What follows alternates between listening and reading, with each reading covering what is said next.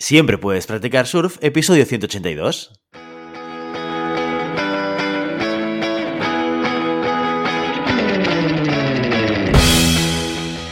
Bienvenido y bienvenida a Siempre puedes practicar surf, el podcast diario sobre recursos humanos.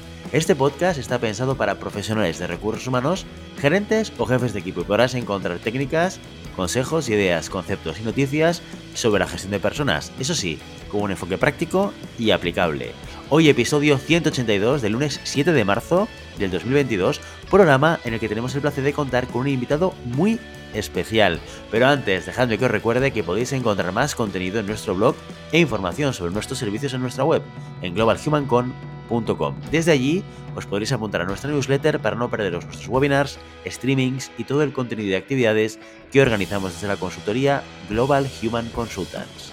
Día a día suma y lidera proyectos para crear empresas pequeñas, medianas y grandes capaces de atraer, fidelizar y potenciar a su talento transformando a los profesionales que van a liderar el futuro del trabajo. Creando empresas donde los profesionales sueñan para trabajar.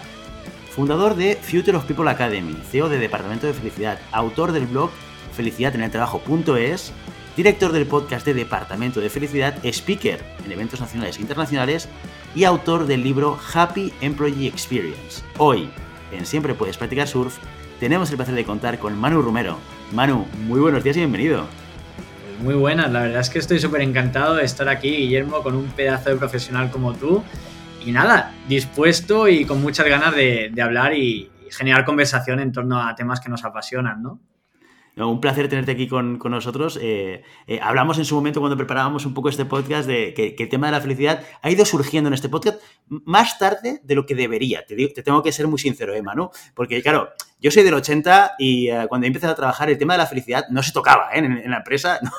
me parecía como algo completamente que se tenía que tratar en otros sitios, pero no en el trabajo, ¿no? Y poco a poco es un elemento que cada vez se escucha más y, tengo que reconocer que cuando yo empezaba a trabajar el tema de la felicidad también lo veía como un poco alejado. ¿eh? O sea, yo estaba un poco como eh, con la gente de 1950 pensando que esto no debía estar. Era... Y me costó mucho, ¿eh? Y tuve que hablar con gente, y mucha gente que vino aquí a, explicarnos sobre eh, recursos humanos y felicidad y gestión de personas, que fui entendiendo un poco y quitándome de la cabeza algunas cosas que creo que nos transmite la palabra felicidad y que no entran bien en el cerebro de alguien que quizás está entendiendo o gestionando un negocio. ¿eh? O sea que ya te digo yo que, este tema creo que es muy importante, que tenemos claro mucho de él para hacer pedagogía, porque falta mucho, yo soy el primero que no sabía, y, estoy encantado de que vengas aquí una persona como tú, que, tu eje principal, uno de tus ejes principales en, tu propósito como profesional justamente es el, el hablar de la felicidad y transmitirla dentro de la empresa.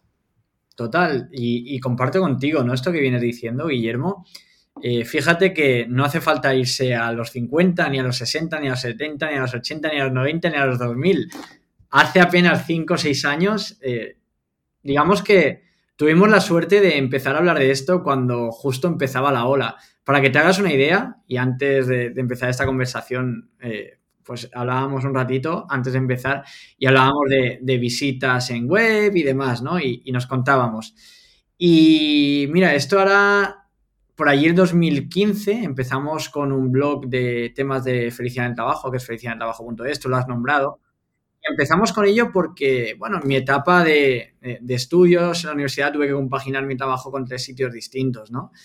Y uno era una startup eh, tecnológica, la otra era una agencia de venta de cursos de idiomas y la otra tenía que ver con repartos de pizza en una moto aguantando lluvia y nieve y lo que hiciera falta. Pero fíjate que eso no era lo que me generaba infelicidad, sino que era el trato de los jefes, ¿no? Y en uno de mis viajes en moto, que eran momentos para mí de reflexión, igual que cuando vamos conduciendo y llegamos al destino y no sabemos cómo ni por dónde hemos pasado, pero estamos en casa, pues los momentos de moto eran un poco igual, ¿no? Estabas haciendo repartos, pero eran momentos de reflexión y me planteé, oye, ¿cómo puede ser que en las dos empresas donde estoy bien realmente quiero crecer con la empresa y disfruto y quiero que la empresa tenga un éxito descomunal y en aquellas donde estoy mal, si bien no quiero que les vaya mal, o igual sí, y, y me están tratando mal, oye, ¿qué relación hay entre la felicidad y la aportación de un empleado a su empresa, ¿no? Y bueno, en aquel entonces empecé a investigar sobre el tema y hostia, fue una gran sorpresa ver que no se hablaba mucho sobre el tema, ¿no? En, español, ya te puedo decir, como vamos dos pasos por detrás, que no se hablaba prácticamente, más allá de dos o tres artículos mal traducidos del inglés.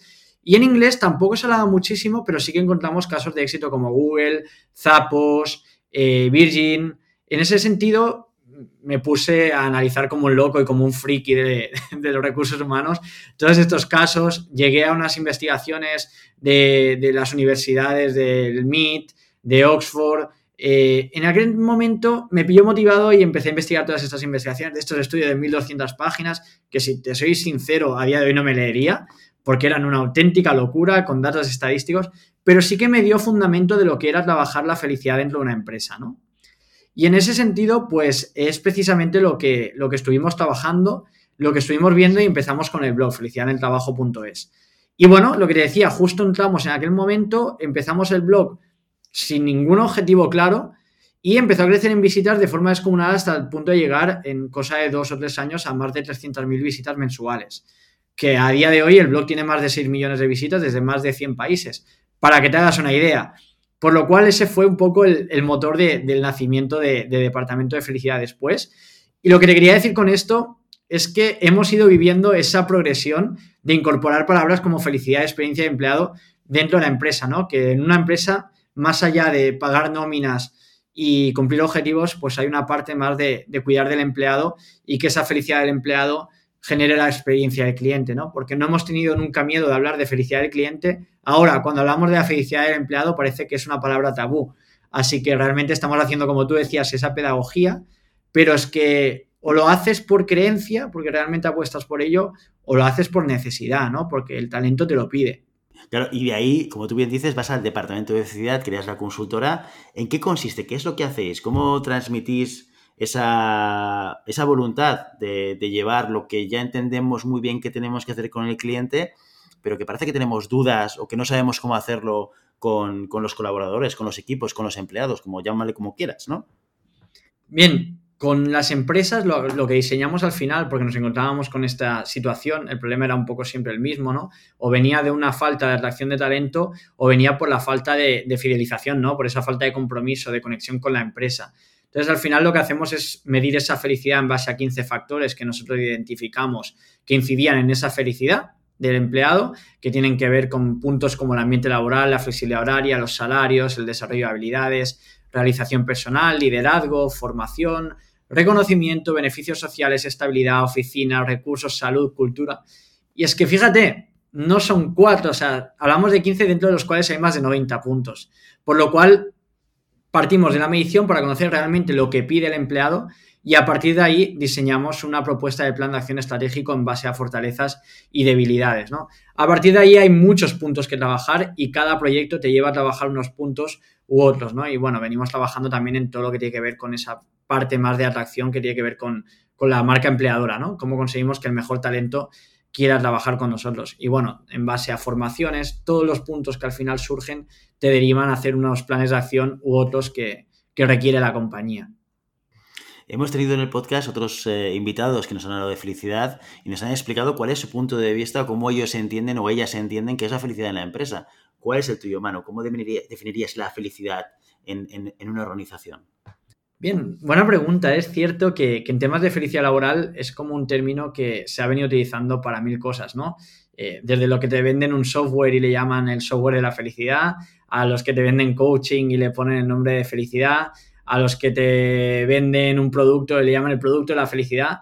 Fíjate que nuestro enfoque de la felicidad laboral va muy en línea con la parte de experiencia del empleado, ¿no? Sabemos que a nivel de recursos humanos hay otro enfoque que viene más por la parte de del bienestar, por la parte de, de lo no tanto como bienestar, sino esa parte más emocional, esa parte más relacionada igual con temas de, coaching y demás. Nosotros vamos más por la vertiente de experiencia del empleado, ¿no? ¿Cuáles son esos momentos que dentro de un viaje que tiene con la organización, el empleado, cuál es la respuesta que da a esos momentos? ¿Es feliz o no es feliz en cada uno de esos momentos? Por lo cual al final evaluamos en esos puntos de contacto durante la experiencia del empleado si el empleado está contento o no lo está con las soluciones que la empresa tiene para, cada uno de ellos.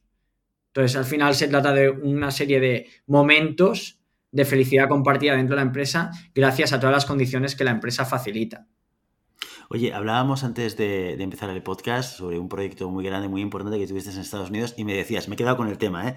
eh me decías, oye, eh, eh, fíjate en Estados Unidos, no sé si esta persona usa la cultura de allí, pero eran muy exigentes, ¿no? Y nos pedían como muchos datos. Esto te lo traigo encima de la mesa porque me interesaría mucho saber desde tu experiencia, desde tu trabajo con tus clientes, desde tu, trabajo especialista mucho en la parte de, la felicidad, tal y como tú la entiendes, cómo esto se traslada a los resultados dentro de una organización, pero eh, digamos de la manera más métrica posible, ¿no? O sea, si yo tuviese que convencer a alguien que es muy numérico de que esto va a tener impacto en tu cuenta de resultados, aparte de decirle que la va a tener, ¿vale? Que esto es una, como una afirmación que, todo, que, todos no, que todos nos creemos, es como un acto de fe, ¿no? No sé si tienes alguna métrica en los estudios que, que, miraste en Estados Unidos, en la experiencia que tú has podido tener también con otros clientes, que nos puedan aportar un poco de luz más numérico, ¿no? Al, al, impacto real del trabajo de, de la felicidad de los empleados. Sí, los tengo y además me encanta la pregunta porque principalmente es una de nuestras bases. Cuando nosotros no, nos decidimos por vender felicidad laboral en la experiencia del empleado, lo que teníamos claro es que al vender un tema tan subjetivo necesitábamos datos que dieran argumento y que dieran justificación a involucrar y al implementar este tipo de iniciativas, ¿no?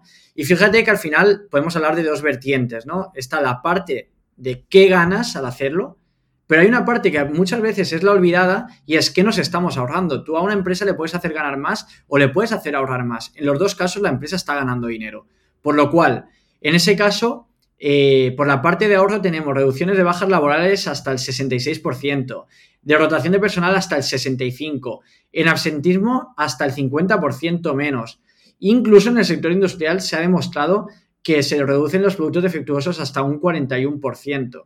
Y si ahora nos vamos a la parte de qué estamos ganando, tenemos hasta un 100% más de compromiso, es decir, el doble, hasta un 86% más de creatividad, hasta un 43% más de productividad y en consecuencia se ha demostrado que hasta un 20% más de ventas y un 10% de calificaciones de clientes.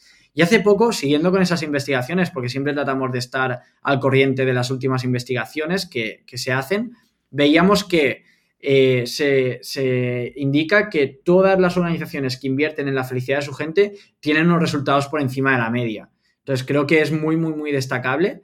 Y de hecho yo siempre pongo un ejemplo, ¿no, Guillermo? Y, además nos funciona muy bien y es como el momento en el que la empresa nos dice, ok, empezamos mañana, ¿no?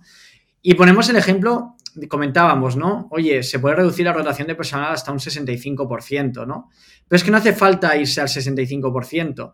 Si tú al final puedes demostrar que a la empresa, a una empresa de 100 empleados, le puedes reducir la rotación un 5%, estamos hablando que la rotación le supone a la empresa de 6 a 9 meses del salario de un empleado. Por lo cual, si hacemos números redondos y en una empresa de 100 empleados que tiene una rotación del 30%, que sería una rotación media en algunos sectores, pasaríamos a un 25% y en ese 30% de rotación estaríamos gastando aproximadamente, haciendo números redondos de 6 meses del salario, tirando por la parte baja, serían 6.000 euros por 30 empleados, 3 eh, por 6, 18, 180.000 euros, ¿verdad? Estaríamos, la empresa estaría perdiendo 180.000 euros. Si ahora le demostramos que reduciendo un 5% la rotación le estamos ganando 30.000 euros, en ese momento nos estamos ganando ya de presupuesto cerca de, de 30.000 euros, ¿no? Porque le estamos asegurando que podemos ahorrar eso. Y ese es, el, gran pendiente de, de, las áreas de personas o recursos humanos. Empezar a trabajar con datos que tradicionalmente ha hecho marketing o ha hecho ventas y por eso se han sentado en el comité de dirección. Ahora recursos humanos, a personas, nos toca también trabajar con datos, porque se puede y se debe hacer. Oye, me, encanta que seas tan explícito y que me, lleves al euro. Esto está, esto está muy bien porque además eh, eh, coincido mucho con tu reflexión. En el momento en el cual somos capaces de poder trasladar un, ahorro o un incremento de productividad, el incremento de productividad a veces es, un poco más difícil de justificar porque a pesar de que pueda ir eh, pues vinculado también a un, a un, incremento del compromiso y, demás, pues también hay otras variables, ¿no? Pero yo creo que el, caso que tú dices es como muy, muy tangible, ¿no? La rotación, te lo voy a bajar vas a tener una reducción de costes clarísima. Oye, este proyecto te va a costar un 20% de la rotación, ¿no ves que esto lo tienes pagado? No, repagado al año uno. O sea, no, no, es una inversión. de los efectos secundarios, ¿no? Porque cuando reduce la rotación un 5%, se acaba reduciendo mucho más porque cuando tú tienes un entorno de, abandono de empleados, el resto se contagia y, y, empiezan a abandonar más, ¿no? Y si no lo tratas bien, se te puede convertir en un 40% de rotación o, una locura, ¿no? Y más en perfiles tecnológicos, las empresas que se dediquen a contratar IT nos entenderán perfectamente. sí. Totalmente, totalmente. Oye, cuando hablamos de motivación, hablamos de compromiso, hablamos un poco de felicidad. Eh, yo, a veces, eh, muchas veces cuando hablo de estos temas, siempre hago un, pequeño pase histórico ¿no? sobre las diferentes teorías de la motivación y las diferentes revoluciones industriales que quizás probablemente históricamente son como los elementos que han marcado la, la manera diferente que hemos tenido de mirar al equipo o al colaborador en una empresa eh, basadas en la necesidad, probablemente. Es decir, eh, pues en la primera revolución industrial no hacía falta preocuparnos por la felicidad, ¿no? Por las circunstancias históricas que se estaba viendo, por el contexto, pues al final, pagando a la gente, eh, conseguías que eso fuese el motor de la motivación, ¿no? En la medida en la cual pues, han ido sucediendo revoluciones y ha ido evolucionando el mundo, todo esto ha cambiado. Por lo tanto, sí que es verdad que ha habido una evolución desde la perspectiva de la necesidad y, un poco las empresas y los sectores nos hemos ido adaptando a, responder a esa necesidad para ser más competitivos.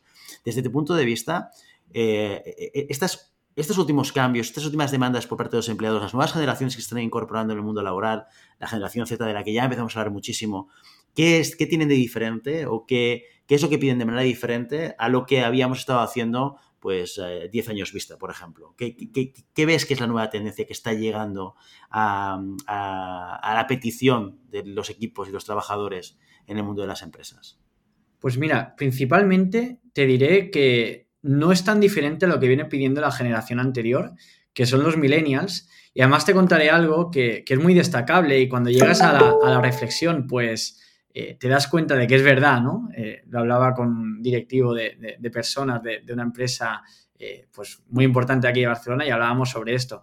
Y es que decíamos, oye, es que los millennials, aquellos que seguimos pensando que son tan jóvenes, que siguen teniendo 25 años, 26, Claro, ya no tienen esa edad, empiezan a ocupar puestos de dirección, empiezan a cumplir los 40, 41, 42, por lo cual esa gente que estaba pidiendo hace poco todas las condiciones para ser feliz en su trabajo, llega a puestos de dirección y sabe que todo esto tiene que ofrecerlo para atraer talento. Ya no solo a, los millennials, los mismos que tienen su edad o, o forman parte de su generación, sino también a los que vienen por detrás que quieren más o menos lo mismo, pero lo piden de una forma mucho más exigente. Porque los millennials lo pedíamos, pero lo pedíamos con la boca pequeña.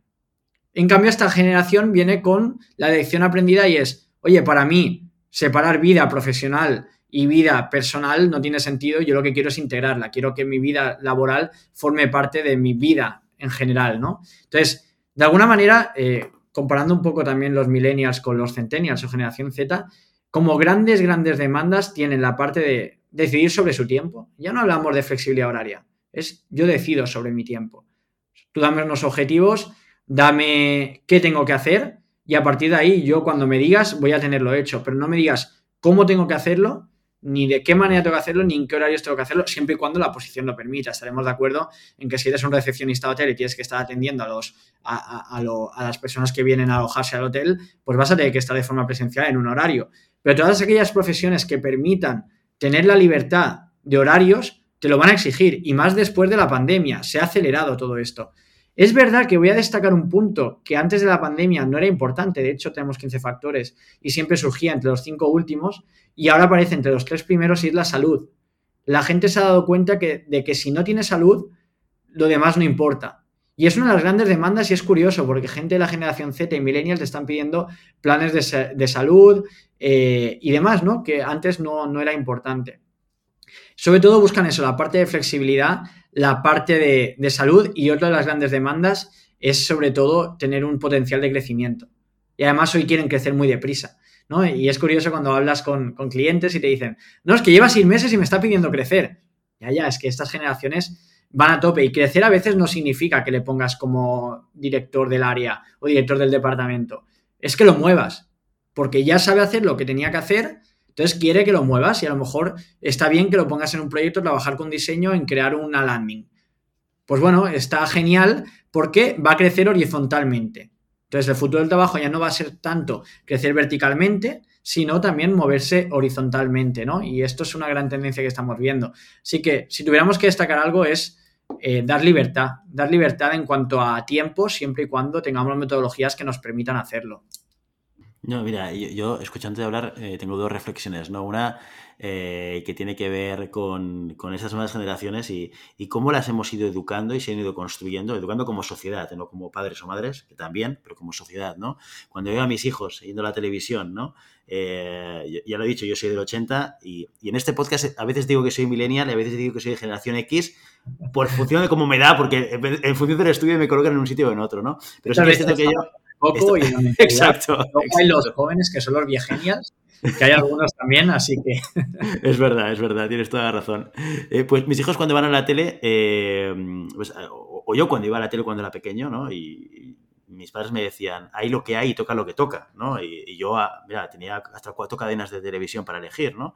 Y los dibujos tocaban cuando tocaban y el, y el Oliver y Benji te lo daban el sábado por la tarde a las 5 y si te lo perdías, te lo perdías, ¿no? Entonces había estaba todo muy estructurado y tenías eh, una, una, cultura de la espera, una cierta cultura de la espera, ¿no? De, oye, pues esto, estas cosas tocan o suceden cuando suceden, no cuando yo quiero. Claro, esto en el mundo actual que estamos construyendo es la velocidad y la inmediatez. O sea, yo, no es que mi hijo elija qué quiere ver, es que elige qué quiere ver, cómo lo quiere ver y en qué idioma lo quiere ver. Total. Y, y, Total. y esta gente crece y, y, se ha acostumbrado al on demand. O sea, las cosas tienen que ser ahora, tienen que ser lo más rápido posible. Lo consumo, también es verdad que, pues, evidentemente, ellos viven en una velocidad, acostumbrados a una velocidad mucho más vertiginosa de la que, eh, por ejemplo, yo podía haber tenido. Y eso se traslada a las organizaciones, ¿no? O sea, me conecta Total. muchísimo con, con, con, con, lo que dices. Y también me lleva a otra reflexión y es... Y déjame destacar ah, que estás comentando, Guillermo, y es muy importante, y es que estas nuevas generaciones les genera frustración cuando no lo tienen de forma inmediata, les genera una frustración enorme. Es decir, si no les responden al momento, si cuelgan una publicación y no tienen los me gustas al momento, si tienen que tener una oferta de trabajo y no le están dando la respuesta al momento, todo esto les genera frustración. Entonces, y aquí entramos en el mundo de empresa por llevarlo al mundo de la empresa, ¿no? ¿Cómo puede ser que siga habiendo empresas donde los procesos de selección duran 3, 4, 5 meses? No tiene ningún sentido.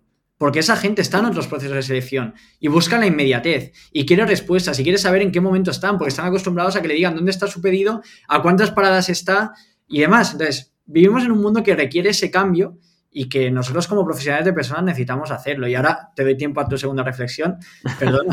no, no, no, fantástico, fantástico. Me viene bien. Y además, mira, esto me, hacía pensar también sobre la necesidad de también eh, transformar aquellos procesos y aquellos aprendizajes que requieran el, el, la cocción, ¿no? Que quizás es la, contra, la contracara de lo que pasa en las generaciones más jóvenes, que, van, van, que tienen la parte buena de que todo quiere, tiene que ir muy rápido, velocidad, que eso yo creo, yo creo que hasta cierto punto está muy bien, o sea, a mí me gusta, ¿no? Pero la contracara es esta. ¿Qué pasa con todas aquellas cosas, procesos de aprendizaje que requieren un nivel de madurez? Y el nivel de madurez es, es tiempo, esto lo pagas con tiempo. No solamente tiempo, más cosas, ¿no? Pero el tiempo es una variable más que te ayuda a llegar a determinados eh, niveles de, de, expertise, ¿no? O a nivel, determinados niveles de desempeño. La otra reflexión que me venía era sobre el reto de ser manager. Que, oye, entre tú y yo, Manu, cada vez está más jodido, ¿eh? O sea, sí. yo creo que ser mal manager era más fácil hace 10 años que ahora. Ahora, que cuando tienes que gestionar eh, lo que tú decías, ¿qué te, qué te pide un, un Generación Z? No te pide tampoco un viaje no a la luna. ¿Qué no te pide? Claro, lo que te pide es, oye, da, algo que, que, debería ser muy básico, ¿no? Márcame los objetivos y yo ya me espabilo para conseguirlos. Pero no es tan evidente que todos estemos preparados para hacer esto, ¿no? Y yo creo que esto también nos genera un reto ¿eh? desde, la, desde una perspectiva de la gestión de las personas. No sé si esto en vuestros proyectos lo tratáis y, y trabajáis ese, esa necesidad de transformar también al equipo de directivo, ¿no? Al equipo de management para, para poder llevar esa experiencia del empleado a la realidad. Esa es la gran batalla, Guillermo. La gran batalla y te explicaré el por qué. A nosotros en 2021, te lo comentaba antes, fue un gran año. Y es que así como 2020 se paró todo, porque se paró todo porque llegó el, el COVID en 2019-2020, se paralizó todo porque el COVID eh, nos hacía plantearnos cuál iba a ser el futuro. Eh, realmente se paró todo, ¿no? Esperando que, que se fuera y que volviéramos a normalidad cuando poco después nos dimos cuenta de que no había la vieja normalidad, sino que había que acostumbrarse a una nueva y que había que seguir trabajando y funcionando. Por lo cual, al final ha habido que revolucionar las experiencias del empleado hacia un entorno más híbrido, ¿no? Claro, es muy sencillo liderar, y entiéndeme cuando digo sencillo, porque es muy complicado liderar, cuando lo tienes controlado eh, en un entorno cerrado, ¿no? En tus oficinas, en, tu espacio de trabajo, en tu nave industrial. Bueno, lo tienes todo controlado, tienes a tu gente, las ves, eh, puedes marcarle los objetivos, puedes decirle que y recordarle que haga su tarea, puedes ver que se está evolucionando, que se está trabajando. Ahora, cuando ya no tienes ese control, esa metodología que era más tradicional y que funcionó en su tiempo, y ahora donde vamos es a un entorno más de confianza, de creer en tu gente, de marcarle objetivos y esperar a que los cumplan porque tienen el compromiso de hacerlo, uy, aquí es donde se complica, porque ya no sirve el control, lo que exige ahora son nuevas metodologías, confianza, trabajar de verdad en equipo, que lo que se trabajaba antes en muchos casos no era trabajar en equipo, sino que simplemente nos, juntábamos en equipo y dividíamos tareas. Hoy se exige trabajar en equipo, entendiendo un equipo como responsable de llegar al destino final sin importar quién hace el trabajo, siempre y cuando el equipo esté eh, coordinado y, y, se llegue a ello, ¿no?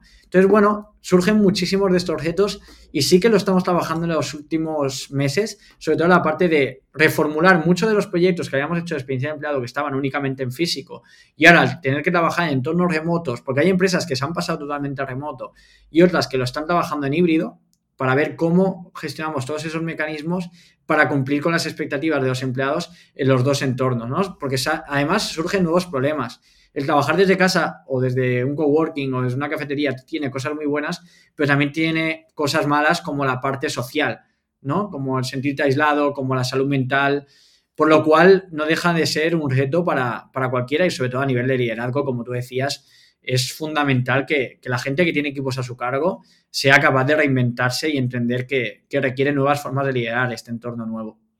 Sí, sí, sobre todo también no dejarle solo, ¿eh? que esto es un mar endémico en muchas empresas, muchas organizaciones que promocionan a, una persona en el equipo porque normalmente es la que mejor desempeña, ¿no? O la que tiene mejores eh, características para ser promocionado, pero no sabe liderar, ¿no? Y se encuentra con, joder, entornos cada vez más complicados. Tú hablabas de trabajo híbrido y es que es verdad. ¿Cuál es el, el peor, el más complejo de gestionar, ¿no? Cuando tienes un equipo a distancia o, en casa. No, no, el híbrido. El híbrido es el más jodido porque tienes gente en, modelos de trabajo completamente diferentes que tienes que coordinar, que tienes que hacer, ser, hacer sentirse partícipe del mismo proyecto al mismo nivel, ¿no? Y tienes, que, tienes que equilibrar mucho y los mecanismos y palancas. Y a nivel cultural. Guillermo, porque hay fronteras por, por, localización física. Pero es que a día de hoy hay equipos que los forman una persona española, un indio, un chino y un peruano es así. Entonces, todo se multiplica porque son diferentes culturas, diferentes formas de entender el trabajo, diferentes, eh, eh, diferentes flujos horarios, es decir, estamos en, situaciones muy complejas, como venías diciendo tú, Guillermo. Sí, sí, es, un buen marrón ser manager hoy en día, ¿eh? Yo creo que este, no, quiero desanimar a nadie, ¿eh? pero, pero, pero igual no ¿eh? más, más, complicadas de cubrir de aquí un tiempo, ¿no? Igual nos vamos a encontrar que nadie va a querer ser manager. Sí, sí, sí, sí, puede ser, puede ser. Oye, pues mira, aprovechando que hablas de interculturalidad, me interesa mucho saber tu punto de vista, tú que has tenido experiencias en España y fuera de España, tratando el tema de experiencia de empleado y tal. Oye, ¿cómo está el panorama en España versus el resto del mundo? ¿Estamos mejor, estamos peor? Eh, ¿Cuál es tu perspectiva?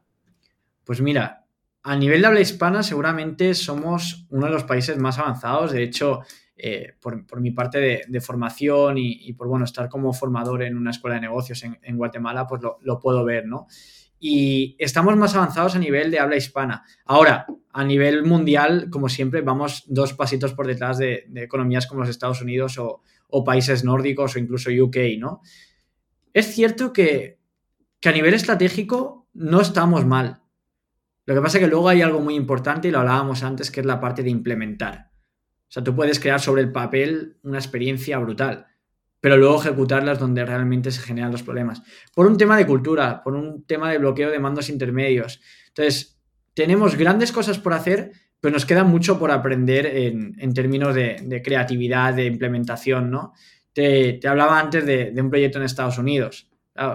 tú te vas a Estados Unidos, el, proyecto que trabajamos en Estados Unidos de marca empleadora, eh, lo que estábamos haciendo allí, lo valoraban bien y les parecía bien, pero para ellos era algo conocido.